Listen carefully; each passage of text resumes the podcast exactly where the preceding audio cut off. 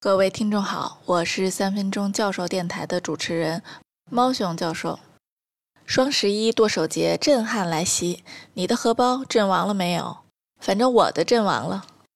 别不好意思，这个电商购物节啊，还真不是咱们勤劳质朴的中国人发明的，始作俑者乃是美国亚马逊。每年七月中旬的会员日 Prime Day，对全球亚马逊会员进行打折促销。史称亚马逊黑五，五大洲四色人种一起剁手的场面，想想就是一阵头皮发麻。卖完了之后一关门，亚马逊心满意足的数钱，顺手盘盘货，发现他家销量第一的货物是 Echo，没听说过的自行搜索 E C H O，外表是个音箱，二代 Echo 单价九十九块九毛九刀，有显示屏的二百二十九块九毛九刀。咱也甭心算汇率了，除了海淘，国内市场是没有的。这里要说的是 Echo 成功的几个重要因素以及带给我们的启示。今天先说说技术部分。Echo 诞生于亚马逊一二六实验室，这个实验室曾经研发出 Kindle 电子书、Fire TV 机顶盒等一系列亚马逊自有的消费电子产品。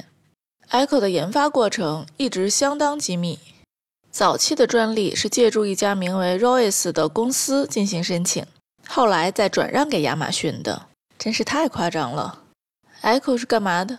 简单一句话就是你说它响应。比如你说 Alexa，What's the weather in Beijing？它就会反馈你最新的天气情况，比如 The temperature of Beijing is one to ten degrees。Echo 的两要素是麦克风阵列和语音助手。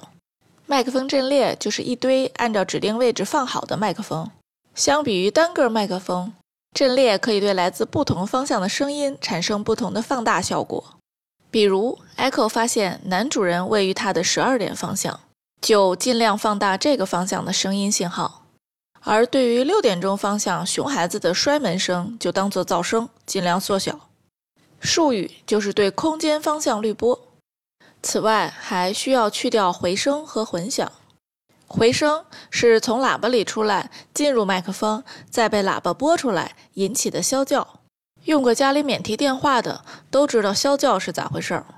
混响是房间墙壁对说话声的反射进入到麦克风，若干反射和原来的说话声一起形成了山谷回音似的效果。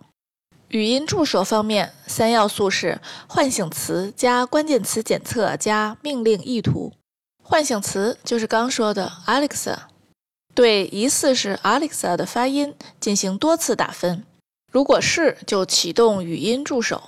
关键词检测就是检测是否存在 weather 之类的重要词汇。方法是把一个发音分别输入关键词模型、竞争者模型和背景模型。进行打分和判断，命令意图帮助 Echo 不仅了解当前词汇是什么，还能够根据上下文推断用户的目的。这种方式更接近人类的沟通方式。凭借这些超强的软硬件技术，Echo 已经连续两年霸占亚马逊销售量榜首。最新测试显示，Echo 的平均响应时间在一秒以内，可以说已经接近人类彼此语言交流的感觉。但技术并非 Echo 的唯一卖点。